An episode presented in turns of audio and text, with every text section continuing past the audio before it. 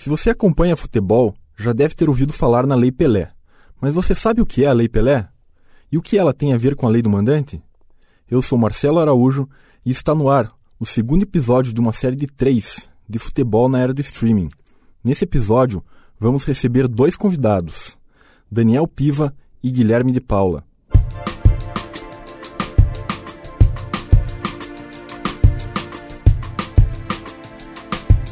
A Lei 9615 foi criada em 1998, durante o governo FHC, quando o ministro dos esportes era o Pelé, daí o nome pelo qual ela é conhecida.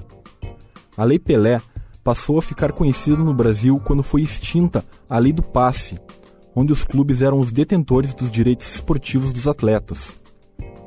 Os jogadores não podiam deixar seus clubes sem autorização, mesmo depois do fim dos seus contratos. A Lei Pelé acabou tirando dos clubes esse poder e deixando na mão dos jogadores as decisões sobre suas carreiras, que depois acabou transferindo para os seus empresários. Bom, mas isso é papo para outro momento. A Lei Pelé também instituiu o direito do consumidor nos esportes, deu mais transparência e profissionalismo ao esporte, prevendo penalidade para o clube que não cumprir suas pendências na justiça desportiva entre outras normativas. No dia 20 de setembro deste ano, foi sancionada pelo Presidente da República o projeto de lei 2336/2021, mais conhecido como a Lei do Mandante. O projeto previa uma alteração do parágrafo 5 do artigo 27A da Lei Pelé, em que os dois clubes, mandante e visitante, detinham o direito de transmissão da partida. Em outras palavras, para a transmissão de uma partida, os dois clubes tinham que ter contrato com a mesma emissora que exibisse o jogo. Com a alteração, apenas o mandante será o detentor dos direitos de transmissão. Essa situação de os dois clubes precisarem ter contrato com um canal em comum para a transmissão da partida começou a gerar problemas em 2019, quando o Atlético Paranaense foi o único clube da Série A a não assinar o pay-per-view fazendo com que muitas partidas do Atlético no Campeonato Brasileiro não fossem transmitidas em nenhum canal.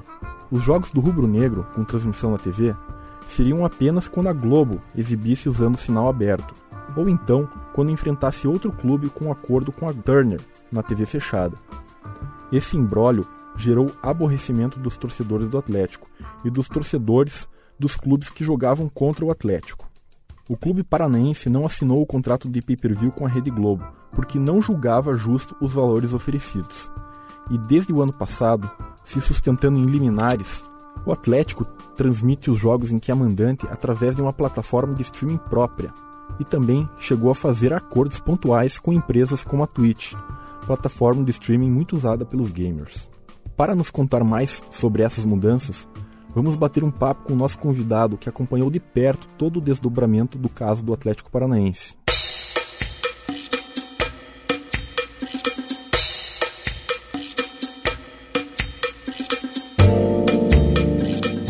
Daniel Piva é jornalista, trabalhou por mais de 11 anos na Rádio Transamérica, atuou como repórter, produtor e comentarista.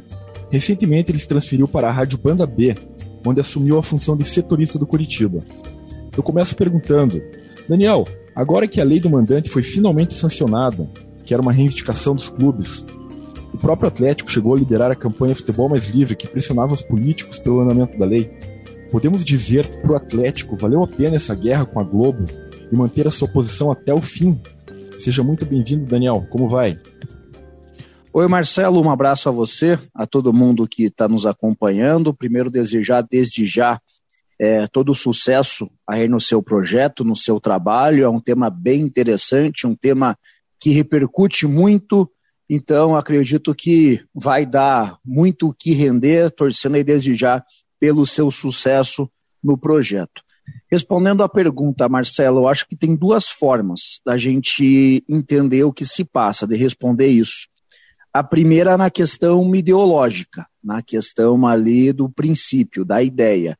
Nesse quesito, sim, o Atlético é um dos grandes vitoriosos, se não for o grande vitorioso, porque essa é uma ideia que o presidente Petralha tem. Se você for pesquisar em entrevistas, em participações dele em canais de rede nacional, canais é, aqui estaduais, até participações em rádio, ele há muito tempo vem falando aí dessa questão da própria transmissão do clube. Então, a lei do mandante aprovada, a lei do mandante acontecendo, sendo real, no quesito ideológico, é um grande ponto para o Atlético. Agora, no quesito financeiro, ainda é uma conta que não fecha. Por que dá para dizer isso com certa tranquilidade, Marcelo? A proposta que o Atlético tornou pública da Rede Globo para a transmissão de pay-per-view era na casa de 6 milhões de reais. É, hoje o Furacão Live ainda não atinge esse patamar. Mas isso é algo momentâneo, porque quando o Atlético parte para essa estratégia, parte para essa ideia, é um projeto de médio e longo prazo. Quando você fala médio e longo prazo no futebol, na era da comunicação, é papo aí de 5, 10 anos. O Furacão Live está na sua segunda temporada transmitindo jogos efetivamente. Então você já encontra lá alguns patrocinadores, você já encontra algum grupo de torcedor do Atlético que já se acostumou a assistir o jogo por lá, você já vai encontrar torcedor rival que já adquiriu o jogo avulso, não o pacote do associado. Então, é uma cultura que vai se criando, mas ainda não chega a esses 6 milhões. Se vai caber ao Atlético ter a paciência, ter a tranquilidade para lá na frente fazer sentido para ele todo esse projeto. Agora mesmo, Marcelo, é um momento aí que, é, com a saída da Turner, o esporte interativo, restam apenas Palmeiras e Atlético, sem contrato com o Sport TV canal, do canal fechado, que é o pro canal da Rede Globo. O Palmeiras já tem o pay-per-view, então a negociação Palmeiras e Rede Globo parece bem mais simples do que Atlético e Rede Globo. Será que a Rede Globo vai querer o Atlético apenas no Sport TV, não no, não no pay-per-view? Será que não vai dar uma trucada? Se der a trucada, o Atlético vai seguir fiel ao seu projeto, ou o Atlético pode aceitar desde que possa transmitir. Então, são várias negociações, cada um vai jogar com a sua carta na manga. Mas se o Atlético tiver a paciência em investir no seu, no seu streaming, investir no Furacão Live, é um projeto que tem muito potencial para dar certo, para colher os frutos aí daqui a alguns anos. Tá certo. É, você acredita, então, que essa postura do Atlético de não, não negociar os seus direitos de pay-per-view nem na TV fechada, você acredita que essa postura pode render uma negociação melhor para o Atlético? É que, assim, Marcelo, tudo vai depender do, do digamos, os termos. É, o Atlético, por exemplo, não vai conseguir aí nessa próxima negociação, ou daqui três anos, uma negociação parecida com a que o Flamengo tem, com a que o Corinthians tem, até clubes em grandes, mas um patamar ali ainda abaixo deles no quesito torcida, é, Grêmio, São Paulo, é, não vai, não, não, não vai conseguir isso. Agora, o que o Atlético pode conseguir, ele tem uma grande possibilidade de conseguir, e aí tanto pelos feitos esportivos recentes, quanto a essa postura, a essa é, é, firmeza que a sua direção tem nas suas ideias, não é um clube que ah, falou hoje aqui que não vai assinar, daqui seis meses vai lá e assina. O Atlético é um clube muito firme. É um clube ali que quando você sabe, pô, o Petralha abraçou a causa que não, não vai acontecer. Não tem o que fazer. Ou você vai atender o que ele quer, ou não vai acontecer.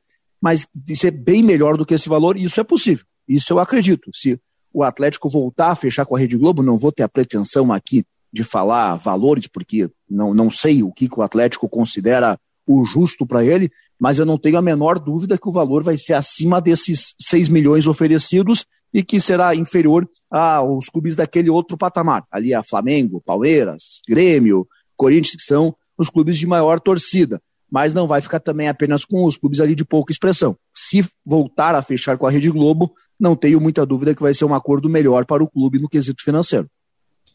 É, essa é a reivindicação da diretoria do Atlético, né? Eles não negociam justamente por não achar justo os valores estipulados, é. né, oferecidos pela, pela Rede Globo. O, o que eles mais pegam assim nessa questão do pay-per-view, Marcelo, é a desigualdade. É, o Atlético, quando publica o vídeo, acho que foi em 2000 e nós estamos em 2021, outubro. Eu acredito que foi ali em março de 2020, é, ou no começo do campeonato é, do futebol, ali por julho, agosto. Mas quando o Atlético divulga o vídeo falando por que, que não vai fechar com uma, o pay-per-view da Rede Globo, ele aponta que a diferença do valor para o primeiro, o primeiro pelotão, que aí a gente vai estar falando de Flamengo e Corinthians, pode ter um Palmeiras ou Vasco acompanhando, é 20 vezes a diferença. Então é, é, é a maior briga que o Atlético tem é que essa diferença seja menor, que a distribuição seja de forma mais proporcional. Primeiro uma parte ali distribuída de forma igualitária e a outra parte de acordo com a campanha e aí uma outra parte é, por, por, por transmissão, mas que não tem uma diferença tão gritante, de ser 20 vezes mais. Na TV aberta já há essa distribuição. Na TV fechada, que o Atlético está lutando para que tenha uma distribuição de forma mais igualitária, porque se está falando de 20 vezes mais, é papo aí de colocar na, na, na matemática, se o Atlético oferecido era 6 milhões, para o Flamengo vai dar o quê? 120 milhões. Convenhamos, é, uma diferença gritante. Com certeza. É, os clubes, eles alegam que a lei do mandante é, vai aumentar as receitas e ter uma divisão mais igualitária das cotas de TV. Você, pode, você acredita que a lei do mandante pode causar esse efeito? É, acreditar é uma palavra forte aqui a respeito do futebol brasileiro. Por que, Marcelo? Aí eu não, não confio, não acredito. É, a gente já tem algumas experiências aqui no futebol brasileiro, por exemplo, a Primeira Liga, para pegar uma bem recente, para a gente nem precisar voltar ali para os anos 2000 e na década de 80 na Copa União. Mas vamos falar da Primeira Liga, que até 2017 foi disputada, foi 2016, 2017. E qual que era a ideia, qual que era a promessa, qual que era a ideologia da Primeira Liga? Uma distribuição igualitária, uma distribuição justa, fazer mostrar para o futebol brasileiro que os clubes têm a capacidade de se unirem e ser um concorrente à CBF. Como que a Primeira Liga chega ao fim? porque Flamengo e Fluminense queriam uma distribuição maior para eles no, na, na, venda da televisão do que, por exemplo, um Paraná e Londrina, um Brasil de Pelotas, um Figueirense, clubes aí que, é, todo respeito, mas sabidamente não têm a mesma relevância nessa questão midiática do que um Flamengo, especialmente. E aí o Petralha e na época o Curitiba liderado pelo Rogério Bacelar, que eram dois dos idealizadores do projeto já pularam fora. Já assim a gente não quer. Então ali já foi um exemplo recente que você acreditar na apenas na ideia dos, dos dirigentes aqui do Brasil não, não vai acontecer. E aí, será que na lei do mandante isso não vai se repetir? Será que a gente falando agora há pouco do Atlético, é, nessa questão da, da economia, é um projeto de médio e longo prazo o Atlético é um clube que hoje, financeiramente, tem condição de estabelecer aí metas de médio e longo prazo e abrir mão de 6 milhões por ano para lucrar, sei lá, 1, 2 milhões por ano com o seu streaming, com a sua transmissão, apostando que, sei lá, daqui 10, 15 anos, esse 1, 2 milhões vai virar 15, 20, que é algo mais próximo do que ele entende o ideal. Só que os demais clubes têm essa condição? Será que os demais clubes vão ter essa firmeza que o Atlético está tendo? Então, é, o acreditar, eu sou cético. Eu sou cético. Que tem o potencial para transformar, para mudar, isso eu não tenho a menor dúvida. Agora, será que os dirigentes, será que a cultura brasileira, a necessidade do sempre o para amanhã, o para agora, para já, vai permitir isso? Eu Hoje eu ainda não creio nessa mudança. Acredito que será algo que vai ser muito pontual para clubes como, por exemplo, o Atlético Paranaense. É, esse é, esse é um grande problema do futebol brasileiro, né? Numa, numa nota no site do Atlético, ele falando sobre a lei do mandante, ele diz que a mudança vai atrair mais investidores, aumentar a concorrência e democratiza as transmissões do futebol brasileiro. Vamos ver se, se isso vai se confirmar, né? É, a, a ideia é absoluta. A ideia é isso aí mesmo. É, por exemplo, eu não sei de que ano você nasceu, Marcelo, mas sei lá, é, é, quando que a gente ia conseguir imaginar um jogo do, entre Atlético e Flamengo, igual aconteceu no Campeonato Brasileiro do ano de 2020, o jogo já deve ter sido em 2021 por conta da pandemia, mas um jogo válido pelo Campeonato Brasileiro 2020, sendo transmitido no Furacão Live, uma plataforma do Atlético, e não no, no pacote de pay-per-view da Globo. Era algo muito difícil de você imaginar. Aí, claro, a gente está falando de uma outra questão, uma outra, outra relação contratual, mas é difícil você imaginar, era difícil você imaginar há 10, 15 anos o Campeonato Paranaense sendo transmitido pelo SBT, não pela Rede Globo. É, são várias questões aí que vai envolvendo. Agora o Campeonato Paulista vai sair da Rede Globo.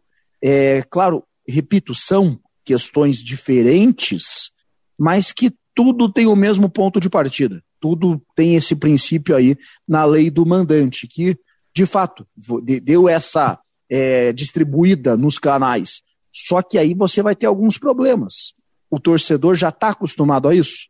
O torcedor, eu sou um que todo jogo do Atlético recebo no mínimo uma mensagem de amigo, parente atleticano perguntando onde vai passar o jogo. Então é algo que ainda não está muito claro para o torcedor. É algo cultural. Vai precisar ir, por isso que eu vou bater muito nessa tecla aí do projeto médio longo prazo. E aí é que eu coloco a grande dúvida se os clubes, se o futebol brasileiro vai ter essa paciência, vai ter essa condição de esperar até lá para colher. Se não fizer, se quiser resposta imediata, aí esqueça. Resposta imediata, sei lá, um Flamengo, Corinthians, Vasco, talvez esses clubes aí, as maiores torcidas do Brasil, são as que tenham condição. Mas a gente vai estar tá falando de, sei lá, cinco clubes no máximo. É, esse, esse negócio aí de, de jogos no escuro que o Atlético, que acontece, né? Que o Atlético jogos sem transmissão na TV, é é um outro problema, né? É, como você vê esse, isso daí do, do, de alguns jogos Atlético não ter transmissão em lugar nenhum? Qual que você acha que é o, a perda para o torcedor nesse quesito? Ah, para o torcedor é muito grande, mas aí é uma disputa que a gente tem que tentar entender é, o que cada um vai pensar se o Atlético quer ter a postura firme de não voltar atrás, só vai andar ali para adiante, só vai andar para frente, vai ficar com essa bandeira até o fim ou paguem o que a gente deseja, o que a gente quer, mentalidade do clube Atlético Paranaense do presidente Petralha, a Rede Globo, que tem contrato com a maioria dos clubes, não vai ser ela que vai ficar sendo a querendo ser a boazinha, não vai ficar ela preocupada com o torcedor do Atlético. Vai falar, esse é um problema seu, esse é um problema do Atlético. A gente fez a proposta, vocês não aceitaram. Aí cada um vai jogar com a carta que tem na manga. Ao mesmo tempo que o torcedor do Atlético acha muito legal essa, muitos torcedores do Atlético, não vamos generalizar, né? Muitos torcedores do Atlético acham legal essa ideia do enfrentamento com a Rede Globo, essa, é, como o próprio clube chama, essa rebeldia que o Atlético tem, é, também ficam muito chateados quando não podem passar o jogo. Então, isso aí acaba sendo a consequência da, da, da, da guerra. É uma disputa ali, cada um vai puxar para o seu, vai jogar com a carta que tem. E aí, qual que o, o, o que acontece quando vem essa chateação? O torcedor, ou a massa, ou muitos vão cobrar o Atlético, pô, por que, que eu não tenho acesso, não tenho direito a ver o jogo? Mal tenho acesso ao estádio ainda. É, você tem que, tem que assinar com o Premier para a gente poder assistir. Aí é a jogada da Globo para tentar inverter, para tentar ela ter a vantagem o Atlético se sentir pressionado. Cada um vai jogar com uma peça que tem, com uma carta que tem, e nesse caso, infelizmente, quem acaba pagando o preço é o torcedor. Tá certo. É... Daniel, o, a maioria dos, na verdade, todos os contratos dos clubes da Série A com a TV aberta, eles vão se encerrar em 2024. Você acha que depois que se encerrar esse, esses contratos de 2024, agora com a lei do mandante, pode se iniciar uma nova era, uma era mais moderna, com, quem sabe, uma criação de uma liga entre os clubes brasileiros?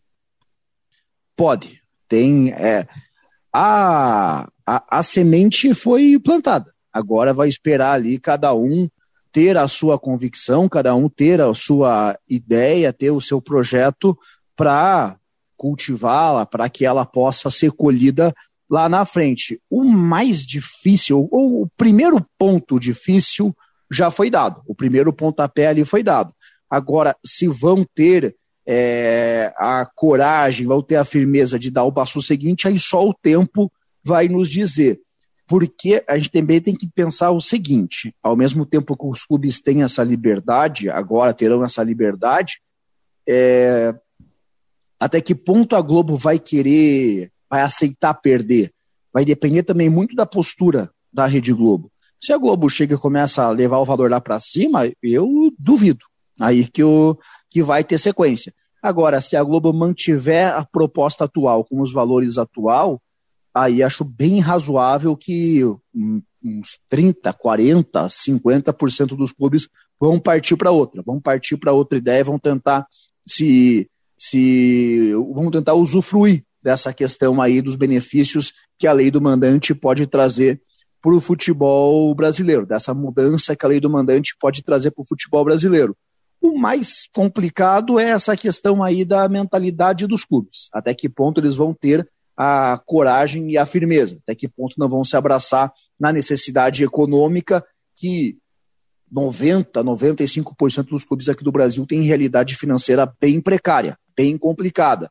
Isso, isso a gente falando assim de, de primeira linha, Marcelo. Se você for estender isso aí, essa conversa, por exemplo, para a Série B, não vou nem falar de Série C e de Série D, para a Série B, essa realidade vai chegar a 99% ou 100% no máximo. Aí quem tem um investidor por trás, quem tem um mecenas, quem tem uma parceria, algo do tipo. Fora isso, é, muitos vão precisar se abraçar na primeira proposta que aparecer sendo a mais vantajosa. Não vão ter essa paciência de apostar, por exemplo, ah, é, é, a Globo está fora, tem aqui a, o SBT, a Bandeirantes, a Record, é, um projeto de crescimento. Não, vamos, vamos em quem estiver oferecendo mais no curto prazo. E aí pode acabar acontecendo simplesmente uma ou nada, fica tudo igual, ou simplesmente só mudou o canal. Ao invés de você ver no 12, vai passar a ver no 7, no 5, no 4. Não, não, não vai ter grande consequência apenas essa mudança do canal. Então, vai depender muito da mentalidade dos dirigentes, da mentalidade dos clubes. Mas o primeiro passo, o primeiro pontapé, esse já foi dado e tem potencial para ser uma. gerar mudanças aí é, bem, bem grandes na, na, no direito de transmissão aqui do futebol brasileiro. É, eu acho que é, é bom lembrar que o Atlético consegue manter essa postura irredutível de, de não negociar seus direitos de pay-per-view, por exemplo, porque ele tem uma tranquilidade financeira muito maior que, que a dos outros clubes, né? Ah, sem dúvida. É, Para a gente ter ideia, o Atlético ele fecha o balanço 2020 com um superávit superior ao do Flamengo. E o Flamengo, pô, é, foi o campeão brasileiro, foi o time que fez negociações. É, no, era, foi o ano da pandemia, o Atlético teve um superávit superior a 100 milhões de reais. E isso que você não vai estar. Tá, é, vai entrar ali dinheiro de outras vendas do Atlético aí na, nessas, nos próximos balanços divulgados. Então, o Atlético, nessa questão econômica do futebol brasileiro, é um clube aí que vai estar tá top 4, top 5, sem muita dúvida. Ele vai concorrer com o Flamengo, agora vai ter aí o Bragantino com a parceria com a Red Bull sendo um concorrente, mas metodologias completamente diferentes, né? Enquanto o Atlético é o projeto mesmo que vai se consolidando, vai dando os passos, o Bragantino precisou desse dessa parceria, precisou desse é, investidor então, é, o Grêmio é um clube que financeiramente está muito bem, mas está em risco real de queda para a Série B 2022. Se isso se confirmar, vai desmoronar toda, toda essa estrutura, essa questão econômica forte do Clube Gaúcho. Então, o Atlético hoje no futebol brasileiro, nessa questão econômica, é, é referência. É um dos clubes ali, porque, claro, o Flamengo pode ter um caixa maior, mas ó, o tamanho da torcida do Flamengo, ó, quantos milhões o Flamengo tem injetado somente por televisão, somente por patrocinador, é, você colocar um clube daqui, o Atlético, numa concorrência com o Flamengo, mostra que esse projeto, essa ideia do clube foi consolidada e está tá numa ascensão muito grande, que pode ser coroada aí com mais um título histórico nessa temporada 2021. Tá certo. É, Daniel, vou mudar um pouco de assunto aqui. É, você trabalha já há muitos anos na rádio, já deve saber que a rádio e a TV, uma não uma não é a concorrente direta da outra, as, as tecnologias convergem, né, como a gente aprendeu no jornalismo. É, você acredita que agora, com o streaming, com mais plataformas de streaming ascendendo, é, streamings esportivos, você acredita que a TV paga é algo que pode virar algo do passado? Do passado eu acho um certo exagero, mas que ela pode perder a relevância que ela tinha, ela pode. Por que, que é, quando eu fiz a faculdade, a maior discussão que a gente tinha, eu fiz de 2000, entrei em 2007 e me formei ali no fim de 2010. A maior discussão que a gente tinha era se o jornal impresso iria sumir, se o jornal impresso iria acabar. E o que a gente vê hoje é ele não é mais o mesmo. A relevância dele não é mais a mesma. É, os pequenos jornais impressos desapareceram, foram varridos. Mas ainda há. Ainda você vai ver tiragem alta da Folha de São Paulo, tiragem alta do Estadão, é, a Gazeta do Povo aposta agora num formato aí praticamente 100% online, mas ainda existe. A TV fechada tem um potencial para ter esse mesmo fenômeno, de perder a sua relevância de, ser, de, de como a gente conheceu a TV fechada.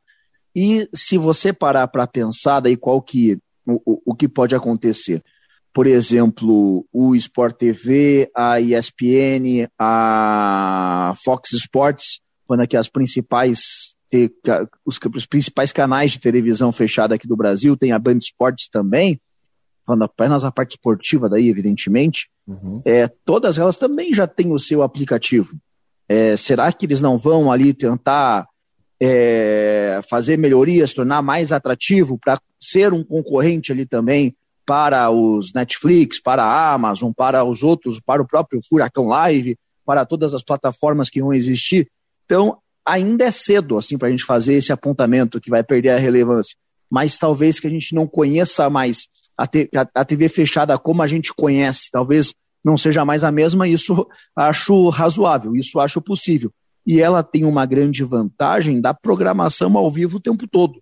Os demais ali é, ou vão ser os jogos, ou vão ser o, é, algum programa especial, ou vão precisar também se reinventar, vão precisar também dar esse passo. É algo que vai valer a gente acompanhar, mas é mais uma revolução que o jornalismo vai passando nessa era digital. O que antes engatinhava, agora aí já está pronto para sair correndo. Para a gente ter ideia, Marcelo, é, saiu né, uma notícia é, hoje ou ontem, não lembro agora a data ali da, da, da, notícia, eu vi ela hoje, 19 de outubro, a Copa do Mundo vai passar a ter transmissão em TikTok, em outras ferramentas aí de, de internet. Isso está falando do principal evento mundial esportivo. Isso é muito grande. Isso é muito grande. Quem não, quem não se abraçar nessa era digital vai ficar para trás. A TV fechada, acredito que ela tenha condição, porque ela já é um passo, de, já, já foi um passo seguinte, né, do que a gente conheceu lá, lá atrás. Acho que ela tem condição de acompanhar, mas se dormir no ponto, vai ser engolido também. É, eu, eu vi essa notícia hoje, hoje cedo, inclusive, do, da Copa do Mundo que vai passar no, no TikTok. É outra vantagem que você falou ali, de, além do, do, do streaming, você poder assistir a programação que você quer a hora que você quiser. Acho que uma, uma das maiores vantagens do streaming também é que você pode assistir aonde você quiser, né? Você pode assistir no seu celular, você pode assistir trabalhando, viajando, ou algo do a tipo. A hora que você quiser, né? Se, se se chega ali, ah, no trabalho eu não posso, mas, pô, o, o jogo foi quatro da tarde, você assiste ele sete horas em casa, claro, provavelmente já sabendo o resultado, mas você vai ter essa possibilidade, né? Não, não vai ter simplesmente ali a questão do ao vivo e depois é, encontre na nossa programação a hora que a gente quiser passar. Você consegue montar a sua programação. Tem esse diferencial também. Exatamente. Daniel, queria agradecer pela tua participação. E se você quiser falar mais alguma coisa que, que eu não perguntei, fique à vontade. Não, acredito que todos os pontos a gente conseguiu abordar, uma conversa aí bem, bem bacana, é um tema que está surgindo, então, tem uma possibilidade real do que a gente conversou hoje aqui, no momento que você for publicar, já ter tido alguma alteração, porque é um projeto aí que vai se já é uma realidade, mas aos poucos vai se transformando. Então, hoje, 19 de outubro, a realidade é uma, pode chegar dezembro, janeiro, quando for a sua apresentação, já ter um cenário mais claro, um cenário diferente. Mas sempre uma satisfação conversar com todos os amigos da Universidade Positivo. Me formei aí também, fiquei bem feliz com o seu convite. O que precisar ir para o trabalho na sequência, apoio, trocar ideia, pode contar comigo aí. Tem um potencial muito grande esse seu projeto. Estou mesmo aí na torcida por você, Marcelo, e também um abraço aí para o professor Emerson Castro, foi meu professor, foi meu orientador aí na Universidade Positivo, uma figura aí que há muito tempo não o vejo, mas que tem um carinho muito grande. Ah, com certeza. Eu que, eu que agradeço. Você, Daniel, valeu por, por, por participar. E realmente o professor Emerson é um cara diferenciado, um cara muito gente boa que eu, que eu tenho uma, um carinho enorme.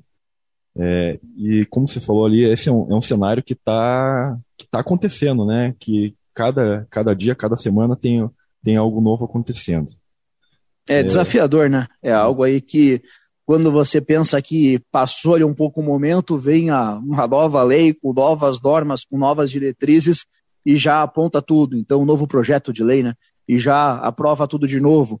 Então, é algo aí que vai dar muito pano para manga, muitas mudanças ainda vão acontecer, muitos ajustes vão acontecer e vamos ver se aí se os dirigentes vão conseguir tirar proveito dessa nova ideia que surge para o futebol brasileiro, dessa nova lei de transmissão que tem aqui no Brasil, valendo já, mas que vai ter mesmo a, a, os efeitos reais acontecendo ali na prática a partir de 2024. Vamos ver quais serão os próximos episódios dessa, desse projeto aí, dessa lei.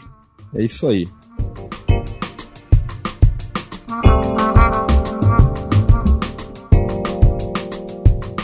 O nosso segundo convidado do episódio de hoje é o Guilherme de Paula, jornalista e comentarista da Rádio Transamérica e da TV Rede Massa.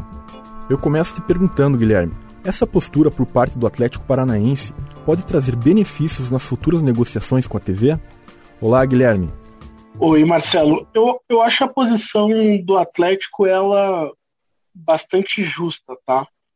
Não é simples, porque em vários momentos isso compromete né, o acesso é, do torcedor aos jogos, e aí de uma forma mais comum, mas nós não estamos no momento que é, é, é tranquilo né, assistir futebol. O consumidor do futebol ele está sofrendo, porque a centralização antes né, dos direitos de transmissão, especialmente aqui é, no Brasil, ele te entregava ali um pacote já completo até os direitos do futebol internacional, você também tinha dentro de um pacote ali das TVs a cabo. Né? Hoje, você tem outro tipo de produto em outros formatos. Né?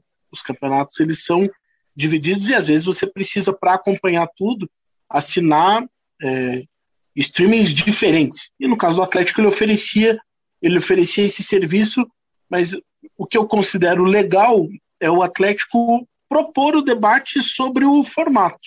É, aí eu considero bastante interessante, porque isso já trouxe algumas consequências, né? O novo contrato da TV, o novo que já está, na verdade, já vai acabar em 2024, né? O contrato ali a partir de 2016 ou de 2019, né? Especialmente, ele já vem num formato de divisão mais equilibrada dos direitos é, de transmissão, né? Você tem uma divisão 40, 30, 30, ou seja, todo mundo parte do bolo com 40%, daí você tem lá 30% de é, audiência, relevância, jogos transmitidos, e mais 30% como premiação por desempenho no campeonato. Cara, isso já é um grande passo. Ainda tem um problema nesse contrato, nesse formato, que eu não sei se vai mudar, que é a questão do pay-per-view. O pay-per-view ainda é muito desequilibrado. Né? Flamengo e Corinthians ainda partem com é, uma grande vantagem e por isso que o Atlético não assinou, está no direito dele, e eu acho que ele traz, traz esse debate. Acho que valeu a pena. Valeu a pena porque o Atlético conseguiu trazer o debate, conseguiu financeiramente não sair prejudicado, porque ele é, não fechou com o pay-per-view, mas fechou com a TV Globo. Em 2019, por exemplo, foi o clube que mais teve jogos transmitidos na, na TV aberta, e isso trouxe é, rendimentos para ele, né, porque tem a ver, tá, tá amarrado isso é, no contrato. É um clube que desenvolveu um know-how para transmitir os próprios jogos. É uma, é, é, uma novidade que o Atlético trouxe, né? O Flamengo fez recentemente, outros clubes fizeram, mas é, quem desenvolveu a ideia e, e, foi o Atlético, não é simples, né? Clubes de futebol serem é, diretamente os transmissores dos seus próprios jogos é uma coisa nova, porque você trabalha daí sem intermediário, e talvez seja até uma tendência com essa lei do mandante. É algo que pode acontecer, talvez não com o Campeonato Brasileiro, que é um pacote muito especial e muito nobre, mas em outros né, eventuais jogos, né, especialmente assim nos campeonatos estaduais, que tem mais essa abertura. Valer a pena, valeu. Né? Eu acho que o Atlético conseguiu é, trazer um debate interessante e conseguiu também desenvolver ali o, os seus métodos e, e lucrar com isso. Beleza. No site do Atlético, eles divulgaram uma nota lá falando que a lei do mandante ela ia atrair mais investidores, aumentar a concorrência e democratizar as transmissões do futebol, do futebol brasileiro. Você concorda com isso? Cara, eu acho que depende, tá? É, a lei do mandante ela tem uma grande armadilha para clubes do tamanho do Atlético, ou seja, que não são os clubes mais populares do futebol brasileiro, que é o fato de você se é, não vender coletivamente esses direitos, o teu jogo vai valer menos do que o do Flamengo. O teu jogo vai ser menos necessário do que o jogo do Flamengo. E aí você pode ter uma é, pode ter um desequilíbrio nessa venda individual. Se a venda for, se o sistema for por venda individual dentro dessa lei do mandante, vai ser uma tragédia. Uma tragédia. Agora, se a lei do mandante ela vier com uma união dos clubes, que é sempre muito difícil, eu sempre tenho o pé atrás de é, não acreditar que isso vá acontecer. Mas se houver uma negociação em bloco, sim, ela pode ser muito interessante, ela pode trazer ali um, um novo benefício para os clubes terem maior liberdade de negociação, né, de não precisar ter um, uma marra direta com outro clube para negociar, até porque esse sistema né, de venda com mandante e visitante causa até jogos com blackout, né, jogos sem transmissão, que é algo sempre muito ruim, especialmente para um campeonato de elite como é o campeonato, como é o campeonato brasileiro. Acho que pode trazer benefício, tá? mas depende do formato. Se for vendas é, individualizadas, se os clubes comercializarem individualmente os seus direitos de transmissão, vai ser uma tragédia, vai desequilibrar a indústria. Agora, se for em conjunto, os benefícios podem ser interessantes sim. Tá certo. É, é, Guilherme, como você falou aqui, que o, os contratos com a Rede Globo vão se encerrar agora em 2024, né?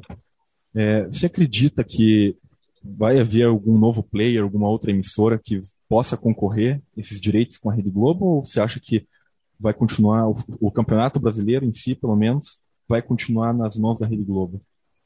Eu acho que é a favoritaça para manter esse domínio. Especialmente com a saída de um player muito importante que é a TNT, né? Quando ela abre mão já de um ano de contrato, é um recado claro que ela não quer se manter na indústria, que para ela não está valendo a pena. Agora, com a lei do mandante, obviamente que isso pode trazer oportunidades de negócios pontuais para os clubes. E aí você tem, por exemplo, o SBT como uma força importante, como uma televisão que entrou na disputa pelos direitos de vários campeonatos. Né? É, entendeu ali o momento, o cenário de crise, de pandemia e conseguiu, com habilidade, é, conquistar torneios importantes. O mais importante deles é a Libertadores, que é um produto que é, faz diferença para qualquer grade, especialmente pelo domínio brasileiro nesse momento.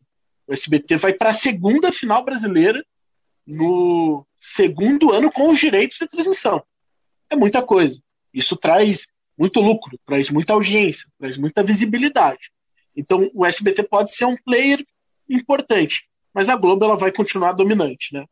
Tem um novo formato, tem novas oportunidades com a lei do mandante, mas a tendência é que a Globo siga, é, até pelo know-how que ela tem, né, pela, pelo histórico que ela tem com os clubes, especialmente ali a partir de 1987, com a, a Copa União da, daquela oportunidade, né, com o Clube dos 13 e tal. Beleza. É, Guilherme, recentemente o jornalista Mauro César Pereira ele fez uma entrevista com o diretor de direitos esportivos da Globo, Fernando Manuel Sim. Pinto. E nessa entrevista, assim, o Fernando Manuel Pinto ele dá alguns indícios de que a Globo pode ajudar a estruturar a, cri a criação de uma liga aqui no Brasil. É, você acha que a gente pode estar tá mais próximo desse, desse acontecimento que é tanto pedido aí pelos torcedores do, do Brasil? Cara, os benefícios seriam gigantes, tá? Mas eu não complementando, consigo falar Complementando pra... a pergunta, claro, claro. você acredita que a Globo Sim. possa realmente ter esse papel de ajudar o futebol brasileiro a se modernizar? Eu acho que ela é uma é, é um player importante nesse processo, né? Porque ela pode é, contribuir que, para que a negociação seja num formato mais coletivo, que seja mais equilibrado e que isso melhore o produto que ela transmite. É bom para todo mundo que haja mais equilíbrio. Só que o grande ponto não é nem é, a Globo, tá? A Globo tem certeza que ela vai trabalhar, vai trabalhar para isso e, e, e, é uma parceira muito forte do futebol brasileiro. Agora, é, se a gente imaginar os clubes trabalhando por isso, aí eu enxergo maior dificuldade. Especialmente para quem ganha mais, né? Especialmente na lógica hoje do pay-per-view, é, Flamengo e também Corinthians já recebem muito mais, porque ali o valor está diretamente relacionado às assinaturas. Então você tem um desequilíbrio muito grande. Para Corinthians e Flamengo, vale equilibrar isso?